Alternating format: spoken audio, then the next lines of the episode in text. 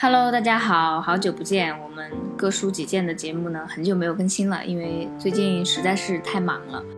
今天这个节目呢，就是想跟我的室友小王八，我们来讨论一下关于现在大众或者是我们身边的一些同龄人对于心理咨询的一个看法，以及我作为一个心理咨询师，可以给到大家一些相对来说专业一点的意见吧，做一个友好的探讨和交流。Even I can't explain. Could start from the corner, turn up in Spain. Why oh, try to change me now?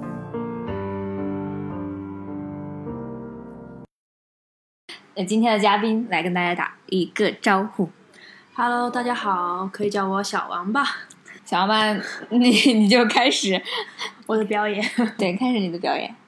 其实对心理学这个概念的话，我觉得我身边的朋友那些接受心理咨询这个概念的，但是他们并不会去找心理咨询师去做咨询，他们有些时候更愿意去算塔罗呀，嗯或者是去找一些什么怼怼群啊来怼自己，让自己去减压对减压或者振作起来之类的。你对这种、这种事情的看法是怎样的？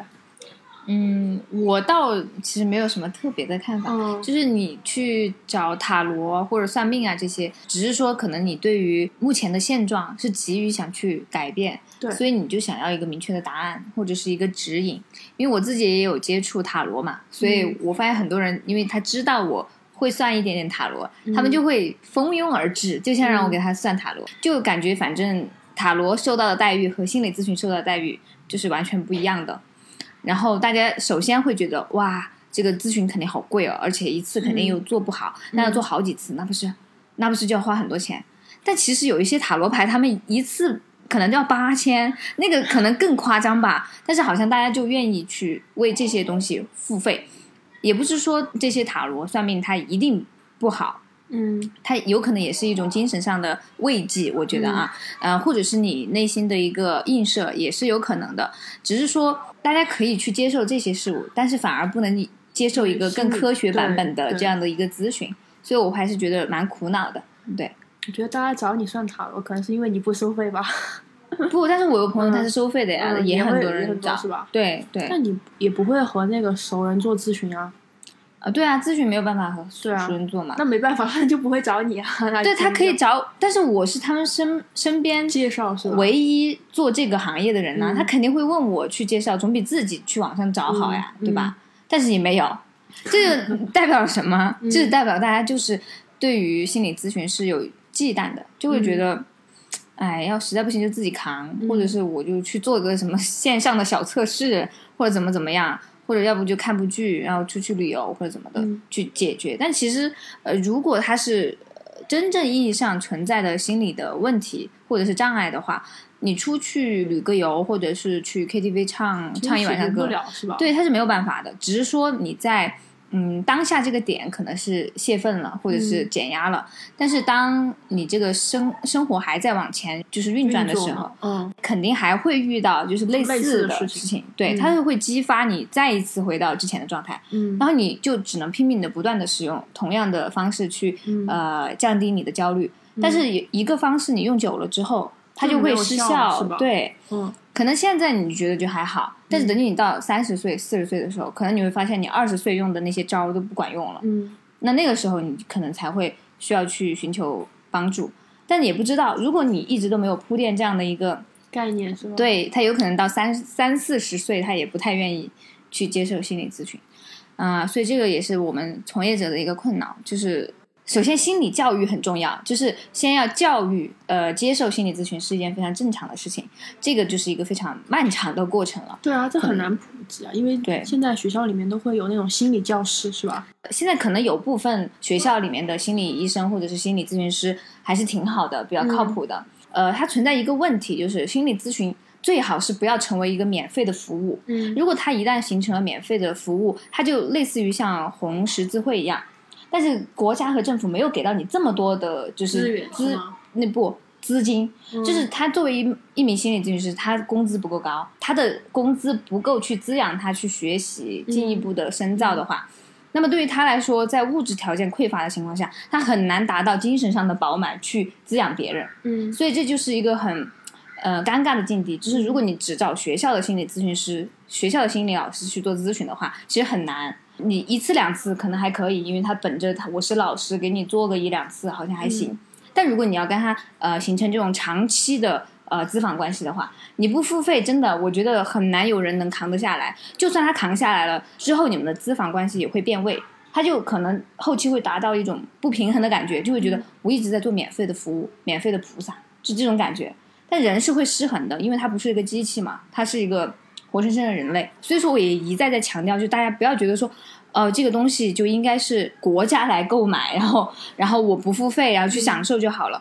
这东西就呃，如果你不付费去承担相应的一个代价的话，你怎么可以获得改变呢？就像是他们会嫌我们的心理咨询费用会贵，嗯但会有人他们就会说，哇，那你一个小时就挣这么多，哇，太挣钱了吧？然后就开始给我算一一个月三十天怎么怎么样，就开始给我算了。然后打比说，呃，一天有几个小时，嗯我说你要这样算的话，那你是觉得我要累死吗？我是黄牛吗？我是天天就去耕地吗？我是真的是我我这样挣钱，我说我我又不是神仙，我总要休息吧，我也我也不可能每每每一个小时间隔一个小时我就做一个咨询，就大家对这个行业认知还是不太清晰。特别像现在的我来说，我做完一个咨询，差不多我要呼吸好几个小时，或者甚至半天的样子，所以一天也接不了几个，或者甚至就接两个。嗯所以你觉得又能又能挣多少呢？其实如果在单价不提高的情况下，其实是只能满足温饱和一个正常的生活水平。但是，一旦又提高了这个单价的话，大家就更不会接受对，大家更不会接受。但我觉得现现在的心理咨询呢，就有点像那个教练，健身教练，不可能期待就是一节课你可以产生很大的改变啊，你都是买十多节啊，你才会有瘦身或哎，者是你这个比健康的。喻很好。对啊，哎，我以后要拿这个做比喻。身体上的健康和心理上的健康其实是都很重要的呀。嗯，但好像大家就可以接受，就是啊，好像确实健身不可能我做两次我就有肌肉了或对者什么的，大家就愿意为此付费，而且很多就是付了费。其实也不浪费了，是吧但他觉得买了心安，对但是同样的价格，他就不愿意买来去做心理咨询。对，其对实其实你的收费和那个好一点的健身教练差不多的，说实话，嗯，嗯，也不算贵啊。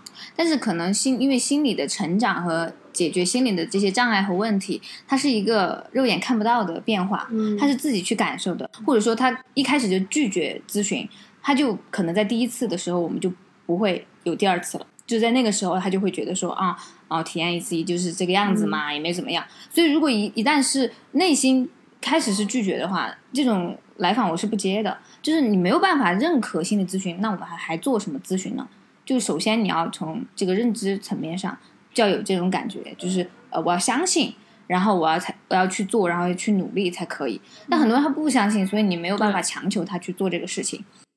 嗯，相对来说哈，嗯我觉得像现在比较发发展的比较好一点的国内的城市，嗯比如说北京、嗯深圳，嗯然后呃上海，嗯，杭州北上广嘛，基本上还要加上一个杭州。对，加上杭州，其实照理说杭州、成都、武汉都是新一线嘛，嗯，但是好像杭州会就是他们的呃接受程度要高一点。对对对，他们的受众群体反而要更多一些，就大家更愿意接嗯受这个。是离上海比较近，所以嗯，当然也有可能嗯是这个原因。嗯嗯，对。但是他们相对来说，他们的生活的这个速度也没有上海那么高，所以照理说，其实他们的需求不应该那么强烈的。嗯但其实他们还是有这个意愿，想要去寻求，比如说自己呃心理上的发展或者成长啊之类的，嗯不一定是要解决客观的一个问题。嗯所以说，大家愿意去探索这个欲望会比较呃强一些。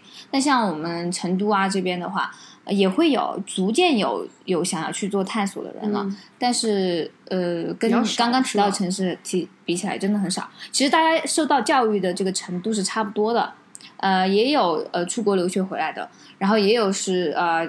这个一线大学啊，这种嗯很好的大学毕业出来的，他应该是懂咨心理咨询是嗯怎么样的一个存在，但是好像也不能够改变他们去拒绝咨询的这个态度。嗯对，因为大多数人觉得找心理咨询可能就意味着自己心里有病啊，或者怎么样之类的。嗯就，可能就对就就就从观念上就没办法接受。呃父母那辈也会觉得浪费钱嘛，他们会觉得钱应该花在刀刃上。对呃，如果你去做这种就是华而不实的，对又看不见改善的东西，他说你花这些钱干嘛呢？就感觉是给别人送钱 那种感觉对。，他们会觉得你生活也很正常啊，你又没有什么特别应激的那种行为？你干嘛要去做心理咨询呢？是吧？嗯，对，但而且还其实现在我们这个行业还存在一个问题，就像我这种科班儿出身的呢，还比较好辨别，就是呃，你看我们的学历就好了，看我们的嗯背景，至少我们是系统的学习过，嗯至少我也是一个学科学的人出来的，嗯所以也不会存在太大的偏差。嗯但其实还有很多，就像刚刚我们提到的这种半路出家的人。嗯。这种东西你没有办法看他的学历背景，嗯。嗯，但确实半路出家有些他就做的很好，呃，社会经历和他的这个生活经历非常丰富，他会导致他有一一个转变。有这种就是有天赋的人，因为嗯。史上比较厉害的一些心理学家，他都不是一开始就做、呃做这个心理的，嗯。有些是学生物学的，有些学脑科学的，嗯。所以就是有这方面天赋的人，他怎么都可以。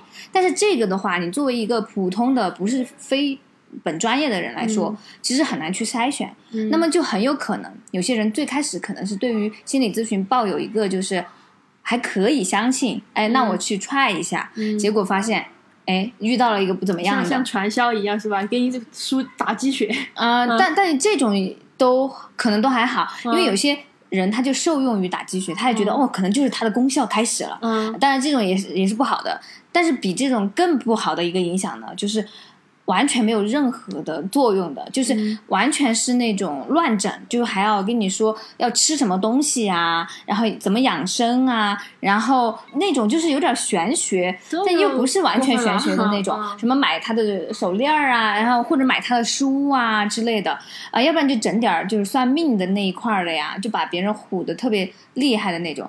你这不叫心理咨询的吧？这叫骗了吧？这就叫。但是有些人是没有办法去分辨的，嗯。他们可能体验过这一次了之后，就会觉得啊，那心理市面上的心理咨询就是这个样子的，嗯。然后他可能就在第一次的体验之后就受到这种不好的、嗯。呃观感观感嘛，然后他就可能不会有第二次体验了。嗯。这样反过来也也是一个另外一个说法，就是关于心理咨询，就是要不断的去尝试，你要不断的去筛选咨询师，因为其实比较难，就是你一第一次找咨询师就能找到对的，嗯，或者是说呃就能遇到跟自己契合的，有可能这个咨询师也是专业咨询师，但他跟你气场就是不合，因因为他确实看人，我们建立不了关系，嗯就算我很专业，我也只能放弃你，我可能会把你转交给其他咨询师。所以你一定要去多试，你要多试几个不同的咨询师之后，你才知道跟哪个才可以长期的进行这种呃工作。但是呢，很多人就会觉得，很大哎。对他就会觉得成本很大或者怎样，嗯所以就不愿意去尝试。所以这也是存在的一个问题。呃，有心理疾病或者是有心理障碍，就是完全得病或者怎样，但它也有可能是一种得病的一种呃初显现。心理那个身体的机能。对，因为它持续的时间变久了的话，首先最容易影响其实就是睡眠。嗯睡眠是基本上我觉得只要是有心理疾病或者是心理问题的人，呃，嗯只要他的时间超过比较长了哈，嗯可能一一到三个月了，有这样的一个时间了，嗯基本上失眠是伴随的，然后还会有躯体疼痛，嗯因为有些事其实。我我相信你可能你之前也会听说过那种故事，就是他觉得浑身都酸痛或者浑身都痛，嗯，但去医院检查之后没有任何么问题，对吧？这就是心理的问题。嗯但是他因为可能潜伏期太长了，就是他铺垫了很久，嗯就导致他最开始的时候他没有去处理，导致他都已经有肢体的反应了、躯体的嗯反应了，他才想到说要去检查，把自己逼到那个程度，才才愿意去接受这个心理咨询或者去吃药。其实更多的人更愿意去吃药。他说：“嗯哎，我是不是抑郁了？那我去挂个华西的号吧。他会觉得有医院背书嘛。”嗯，对，如果我要想去做那个心理上，我觉得我自己有点毛病了，我不会想去找心理咨询，我会第一个想去挂号。哎，对，但其实这个是也是比较好的，嗯也是比较正常的，嗯因为作为你不了解这个专业领域嘛，我只有找你去。找医院的话会更安全一点，嗯因为你万一像遇到我刚刚说的骗子呢，嗯，那你还不如去挂号。所以一般的话，就是如果不是成都本地的这些网友，他有留言问我这些问题，我就说那你先去医院。程度比较轻的话，你就可以问医生说有没有推荐的咨询所或者是咨询室，然后你再去找就好了，这样会比较好一些。然后就是，如果你只要是在呃医院里面诊断出来是轻度或者是中度的话，一般都是呃可以在自己私下去筛选一下，看有没有心理咨询师合适一点的，然后稍微规模大一点的，然后你要看一下这些咨询师的背景啊，然后去做一个筛查，然后然后去对体验一下。对，因为如果你就是吃药，甚至有些医院根本不会给你开药，就是因为程度太轻了。嗯但但你确实还是存在一些问题和障碍，那医生又不给你开药，是不是觉得很恼火？那这个时候你就只能去找心理咨询师。医生会主动推荐吗？因为如果医生不主动推荐的话，其实他是不会想到我要去找心理咨询师的人。其实医院它是有咨询师的，嗯，就是部分的这个精神科医生他是可以做心理咨询的，嗯但那你也要挂号，可能你就会排到比较久，或者是因为他每一个医院的这个设置不太一样，嗯有些他的咨询可能就是半个小时左右，或者甚至比半个小时还要少，嗯有些就是可能设置比较全的，会有那种五十分钟的。嗯就是你在医院的话，那你就是代表着，如果你是一个规律的要去做咨询的话，那你就要规律的去医院去执行这个咨询。嗯，那么对于你去呃做心理咨询这样的一个途径，其实不太方便。你肯定是在医院之外的这样的一个场所去做心理咨询会更舒服一点。不管从环境到你整个预约的这个呃流程，都会更舒服一些。嗯，觉得现在好像就是生活压力会比较大的话，可能每个人多多少少都会有一点心理上的问题。嗯，对，就是看你能不能自己调节。嗯如果你可以自己调节呢，就自己调节，因为毕竟不是所有的人都有这么多闲钱拿去做咨询嘛，因为毕竟还是得花点钱嘛。那其实没办法识别嗯出来，就是自己到底有没有调节好啊？因为这就像感冒一样，你自己调。节肯定是没有办法调节好的，嗯就包括心理咨询，我也不可能说百分百给你治好，嗯或者给你呃呃治愈成功。嗯包括现在临床意义上来说，抑郁症是没有治愈，就是不会完全治愈的，嗯，但是可以控制和干预。嗯只要我们找到了呃针对它的办法，就是每个人都有抑郁，但是每个人去解决自己抑郁的方式是不一样的。嗯一旦你通过心理咨询找到了去攻克你自己的那个抑郁的那个点，你每一次就用那个方式去解决就好了，至少可以保证你的正常生活是这个样子的。但是你要说它完全不复发，完全不存在，那也不可能。对，哦，那意思是说，如果抑郁症你暂时是算治好的状态，嗯你如果后面遇到什么情况，你还是有可能会复发这种。嗯，如果是通过长期的心理咨询的这样的一个干预的话，嗯其实复发的这个几率会比较小。嗯，但一般如果这个也要是它的严重程度，中度的话可能呃一年以内一般一般应该可以，但是如果是重度的话，可能有些都还要好几年的心理咨询，那就非常长期了。呃，在这样的一个训练下，基本上它可以帮助自己去化解这些问题，就是可能他会复发，但他已经掌握了自己去自救的能力，嗯而不是还要依靠外外力，比如说药物或者是心理咨询师。嗯只在他特别扛不住的时候，就是比如说是遇到那种突发事件，呃，重大变故。嗯、对对对，重大嗯变故、那种，可能就确实是个正常人，可能都没有办法 handle 住，那更别说他一个曾经的抑郁症患者，那你更没有办法。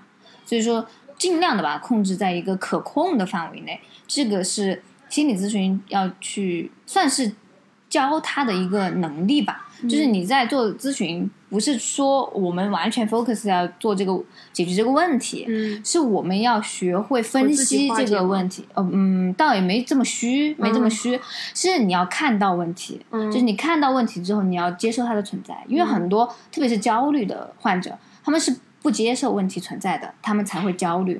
就比如说，哎，呃，像辞职这种事情啊，或者是换工作这种事情，嗯我工作很讨厌这种事情，嗯他明明知道这个问题就是存在了，他就是很讨厌、他，我就是想辞职，但是又辞不掉，或者是我又没有办法离开，或各种原因，嗯他就是不去正视这个问题，嗯他就会变得很焦虑，说啊怎么办，我走不了啊，怎么办，怎么办，怎么办，就一直陷入这种焦虑状态。但他嗯其实没有去直面，你确实可能在考虑离职这个事情了。嗯那我们应该做什么样的计划？我们应该怎么去呃执行？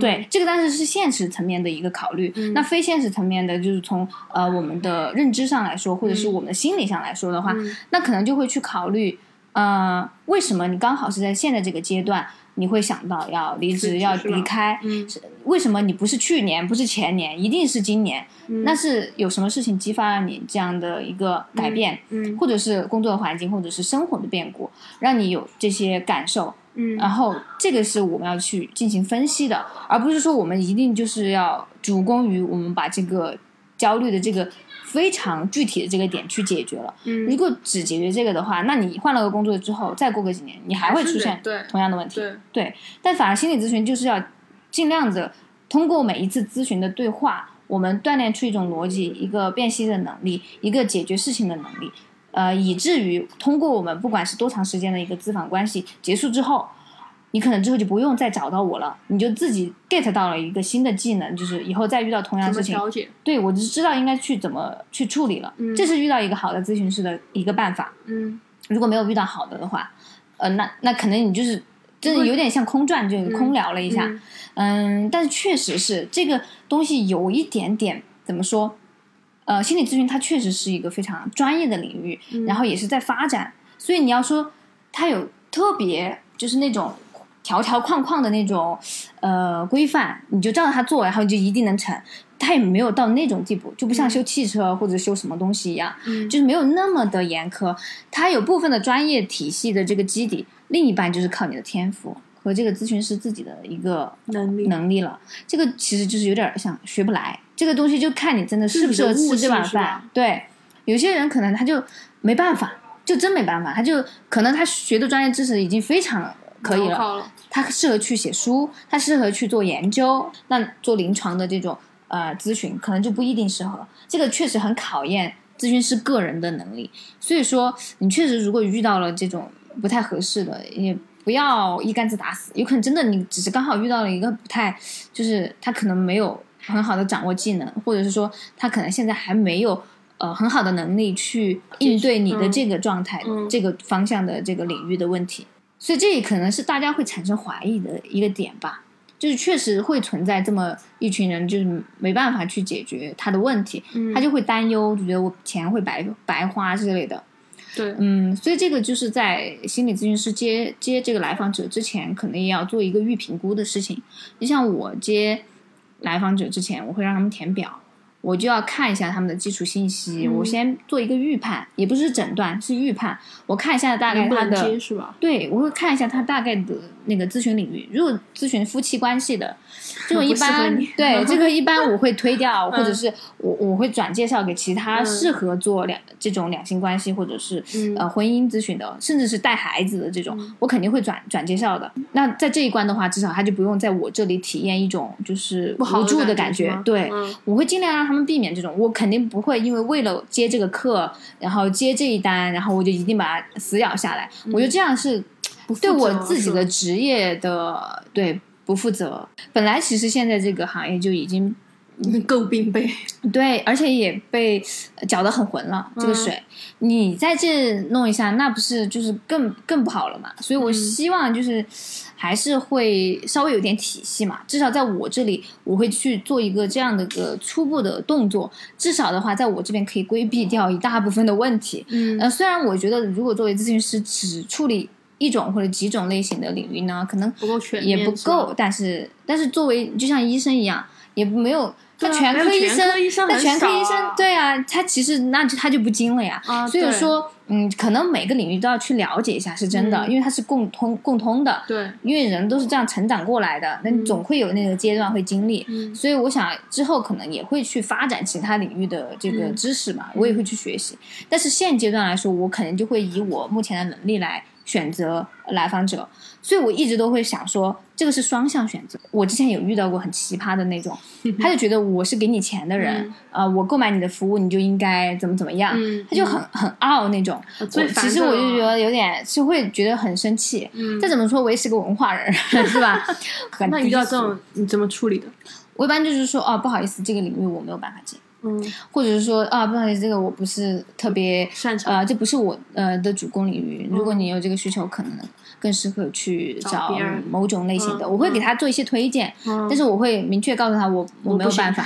对，我会勇，我是那种会勇于承认我不可以的人。嗯但是很多人可能他没有办法去承认说，嗯啊、我是个咨询师，那我也不能说我不会吧，嗯就这样好嗯显得我很弱。嗯但是我觉得，如果你把自己当成全能的话，我嗯觉得这个就日后是更容易被暴露出你的短板呀。我觉得我不希望给自己就是插刀之类的，就是我觉得还是尽量规避问题会比较好一点。但是大多数还是比较礼貌的应该，是受文化水平比较高的那种。嗯，对对对，相对来说都是比较礼貌的。即嗯即使我们只做过一次咨询，然后没有后续了，嗯基本上做完咨询之后，他都会呃谢谢你啊，或者是感谢啊之类的。嗯啊、我我自己也是觉得我这个啊、这个工作做的比较值得，我还是嗯满意的。虽然可能没有完全的帮助到他，但是我觉得哎是一个双向的，选择嗯、嘛，对一个双向选择，一个双向的回应嘛，大家嗯都是礼貌客气的，我会觉得这是一个很好的状态。没能呃走下去呃持续的这样的关系，我觉得可能只是。啊、不合适，缘分没到，要么就是嗯。他觉得可能这个现阶段满足不了他的需求，对。就包括像我，就简单的说一下，就是心理咨询它也分不同的流派噻。对，然后像我的这个流派，它是属于那种会挖原生家庭的，对，就是大家传说中知道心心理咨询就会把你爹妈呀，然后你小时候童年啊，嗯。对，没错，我的这个流派就是要挖这些的，嗯。但是我不会第一次咨询就挖这些，嗯。我我首先还是先了解问题是什么，之后再说，不是所有的咨询每一个咨询都是。完全规整的、一模一样的、有板有眼的这个流程是灵活的，因为是人与人之间的沟通。我不会每一次说好，第二节我已经就要问他的童童年六岁的经历什么的，肯定不会。这个肯定是呃聊到一个触发点的时候，我会有联想，我会有一些延展开的东西，才会有这种。这是我这个流派会做的事情。但是其他的流派，比如说可能是现在很多呃当代年轻人会比较喜欢的这种类型吧，就是呃认知行为疗法。它这个就比较主攻于你目前存在的问题，就很快他就去对，他就去解决你的嗯。行为问题、你的认知上的问题，会让你马上觉得哇哦，豁然开朗对，然后你就去解决问题，然后觉得、嗯。哇，我获得了重生那种感觉。嗯。但就像我上次我说过的，就是如果你换了工作哈，嗯。然后又过了几年之后，你又发现同样问题，然后还是会反复，因为他当时解决你的那个问题，只解决了你当下的问题，嗯呃，包括还有一些就是焦点解决的那种呃治疗手段，那它嗯也是针对当下的这个这个问题，所以说它也有效果，它确实有帮助。对于特别焦虑、特别着急，然后一定要马上得到一个缓解的话，其实我会建议他们去找这个流派的咨询师，嗯会给到更好的帮助。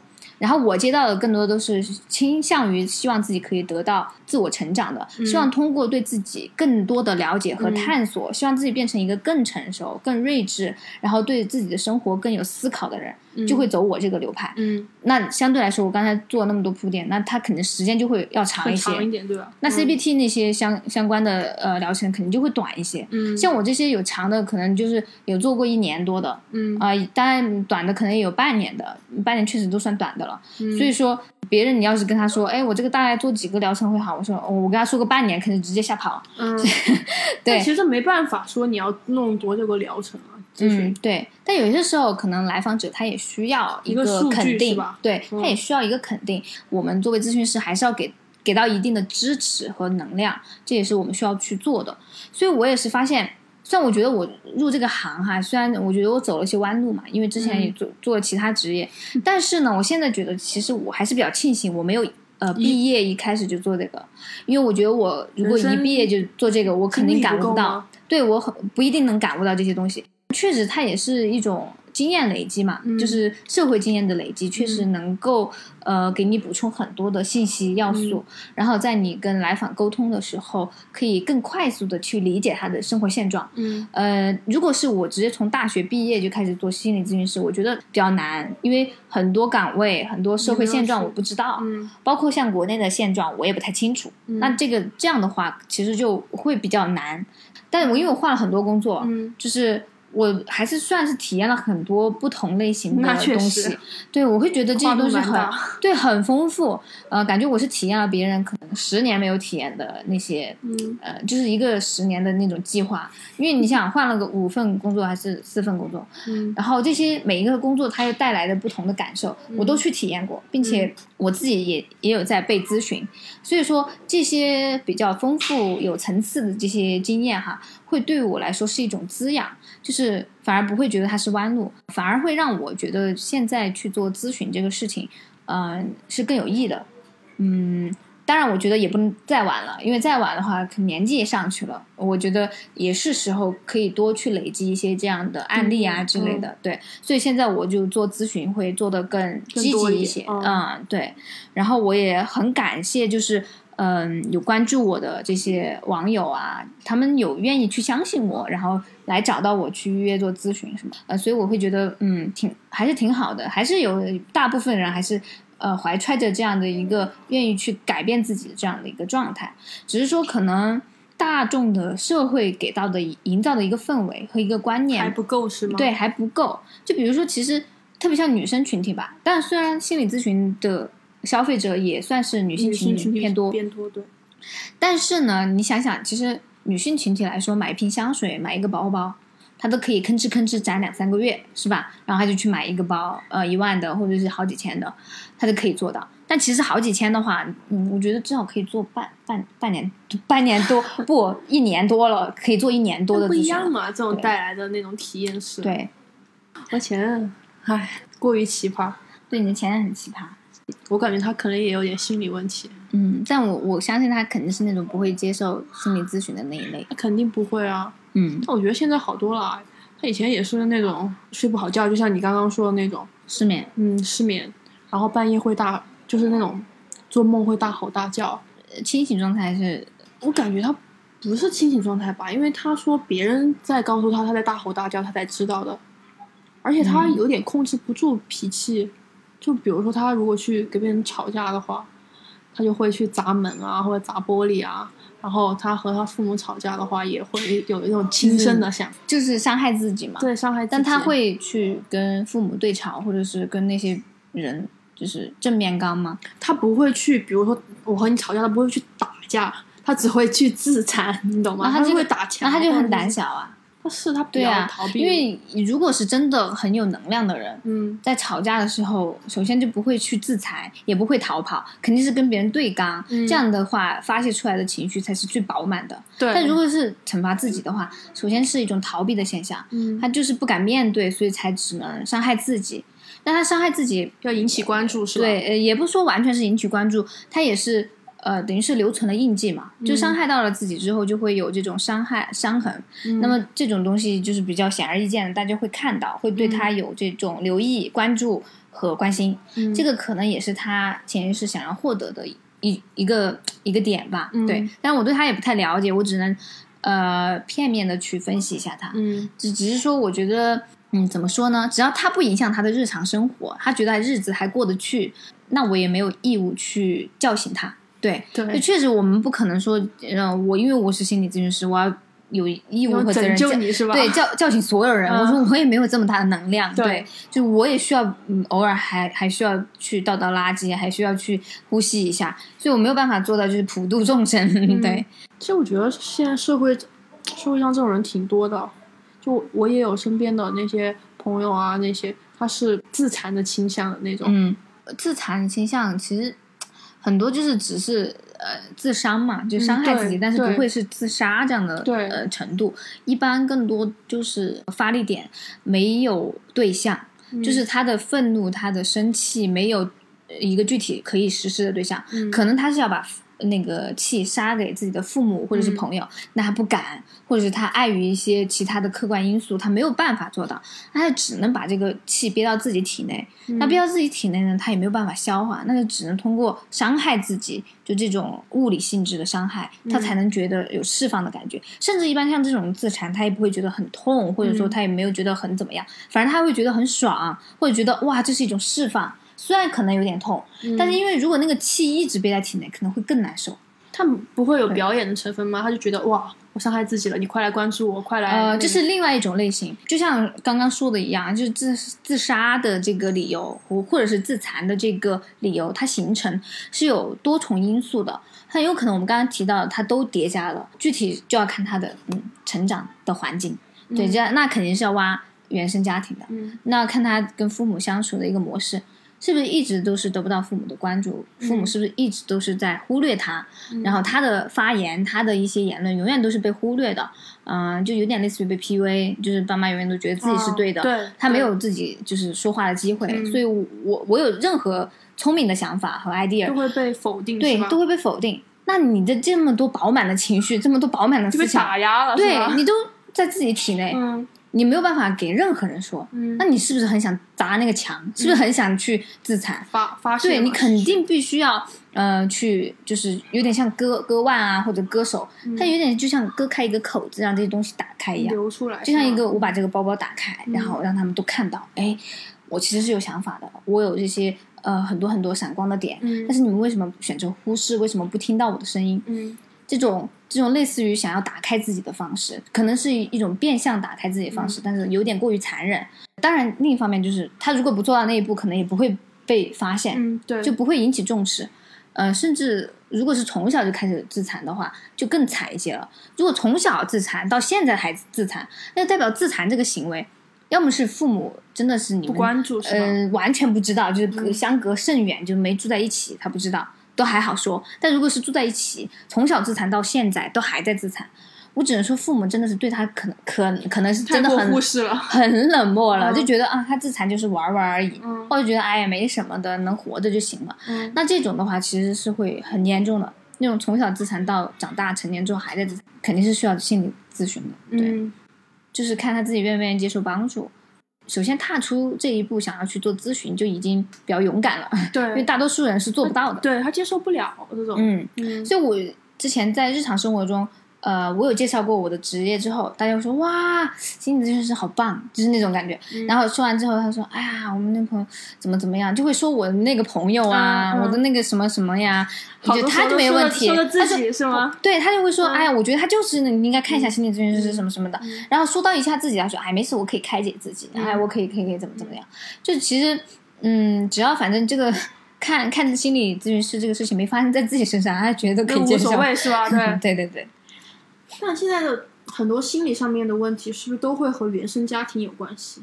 肯定有关系，因为成长环境是特别重要的。嗯，但这没办法，说实话，原生家庭，嗯，是其实是有办法的，就是他不是说一定要你去改变你的父母，因为你要去改变父母，那只有送你父母来做心理咨询。嗯而且父母如果年纪大了，也他根本也不建议做那个咨询，嗯对，也不是说根本不接受，就是嗯、没必要，就他们现在这日子过得好好的嗯，他们又没觉得是问题，你为什么让他来做咨询？嗯是你觉得有问题啊？嗯那你觉得你之前都可以忍受，为什么现在你不能忍受？就代表你出现矛盾了嘛？你出现矛盾了，那你就只能解决你的问题，不能去解决他们的，因为他们反而是享受那个状态的。你让一个活得很好好的人，让他跟他说你有问题，你说谁会接受呢？但是有可能就是小时候他其实是没有自己的那种思想或者是经济能力的，他一嗯旦就是成长了以后，他会有自己的思想和经济能力，他会觉得我现在就没办法接受以前父母对我的这种状态，这很正常啊，这就是一个变化，这就是嗯为什么很多人成年之后，特别是读完大学之后，或者是离开父母去读大学的时候，对他叛逆了，或者他有自己的呃自我觉醒了，嗯。这很正常啊，这就是应该的。哎、嗯说实话，这就是应该的，嗯必须要觉醒。如果你永远都不觉醒，那你永远都是寄生虫，嗯你永远都会依赖你的父母，对啊，直到有一天你实在觉得好像其他人都跟我不一样了，那个时候你开才开开始产生矛盾的话，都有点晚了。嗯那么你可能就变成巨婴了，嗯或者是你就变成了一个妈宝，这这种类型的人了。但是这种自我意识的觉醒，其实和父母的观念可能会就有冲突。肯定是会有冲突的，有冲突才会产生矛盾嘛。嗯产生了矛盾之后，就是要去解决你这样的冲突。你能不能找到一个可以调和的方式？比如说你在保有自己的这样的呃观念下，嗯对，你要跟他们可以好好的生活。对，因为其实是不冲突的，因为他们保有他们的价值观是不一定能够影响你的，因为你也是成年人了，你有自己的生活、自己的社交圈，其实跟他们是不重合的。但为什么会这么干扰你？是因为原生家庭的这个枷锁是禁锢你了的。嗯其实它不应该禁锢你，它只是你成长的一个环境。只要你理解到位，你就可以了，你就释然了呀。就是就算这个家庭是这样坏的，又怎么样了呢？你现在这个新建立出出来的家庭，新建立出来的这样的一个呃生活状态，是你自己可以去构建的。你完全可以构建一个更好的，就是你期望的那样的一个状态。嗯那你完全是可以摆脱那样的一个困境的。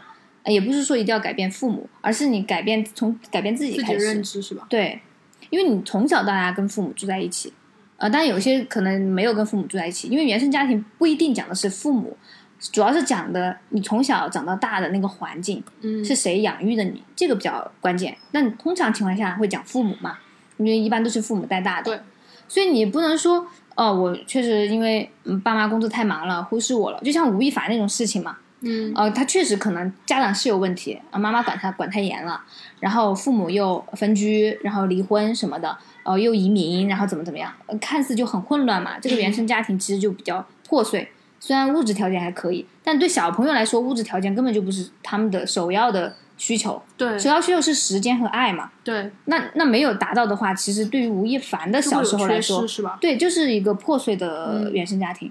但又怎么样呢？那像他这样长大的男孩还少吗？肯定不少啊。但是每个人都活成了吴亦凡那个样子吗？也没有，每个人都去犯法呀。所以说，这个是完全可以后期改变的。但他他犯法可能还是因为他是明星吧，到达那种这个也跟他就是青春期受到的这些训练啊，嗯还有受到的那些呃干扰，也是有相有是有相关的。包括娱乐圈娱乐圈这样的一个生态，是吧？对它跟普通我们任何一个工作环境，不管你是怎么跳槽，你都不会享受到那么一个极致的生活状态。对，那个就确实会教化一些人。他们说染缸嘛，嗯就等于有点像呃第二个原生家庭一样，就很、也是很恐怖的。原生家庭就是有不好的，就是也有还不错的，就反正没有。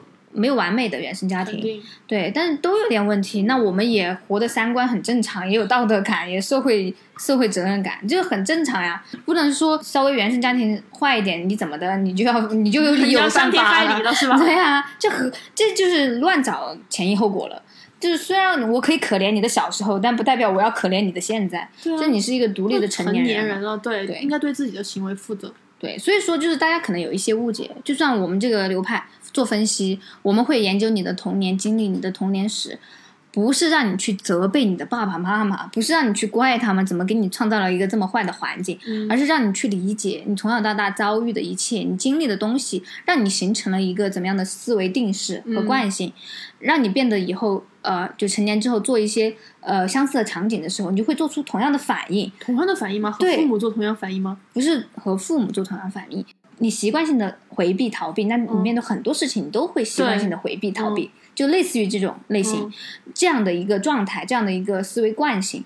如果当你意识到通过我们的分析和这样的一个咨询过程，你了解到自己有这样的一个呃习惯之后，对你去打破它，其实很有可能你就获得了一个新的生活方式，你就不会再被以前的这些东西所困扰了。嗯所以并不是说啊，就是发现什么哦，因为就是早期妈妈对我太忽视了，怎么怎么的。好，做完咨询马上挂了电话就去 给妈妈打电话，就怪你啊，妈妈你当时没有没有好好爱我，怎么怎么的。像这种就真的是，没到位。这个就是觉得妈宝了。说实话，嗯哦，我提到了这个点，你就去怪哪个人，那你这怎么就是把错误归结于别人呗？归结于外界归。结于别人，其实没办法解决你自己的问题对啊。，所以我们一定要就是包括做心理咨询，我们一定要靠那种辩证的思维去嗯分析所有的事情。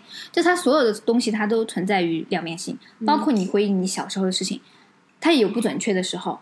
它也可能会存在你这个视角看到的东西，对，和别人那个视角看到的东西可能不一样。嗯然后你的体验可能也是假的。你现在回忆起来，你觉得当时我很难受，其实当时我很兴奋，这它是完全不一样的。所以我们要通过不断的分析、不断的回忆、不断的重构，然后我们就发现了哦，那个时候真实的感受，然后再回溯到呃目前的生活，体验到你真实的感受，好像确实跟有些时候一气之下感受到的东西是不一样的。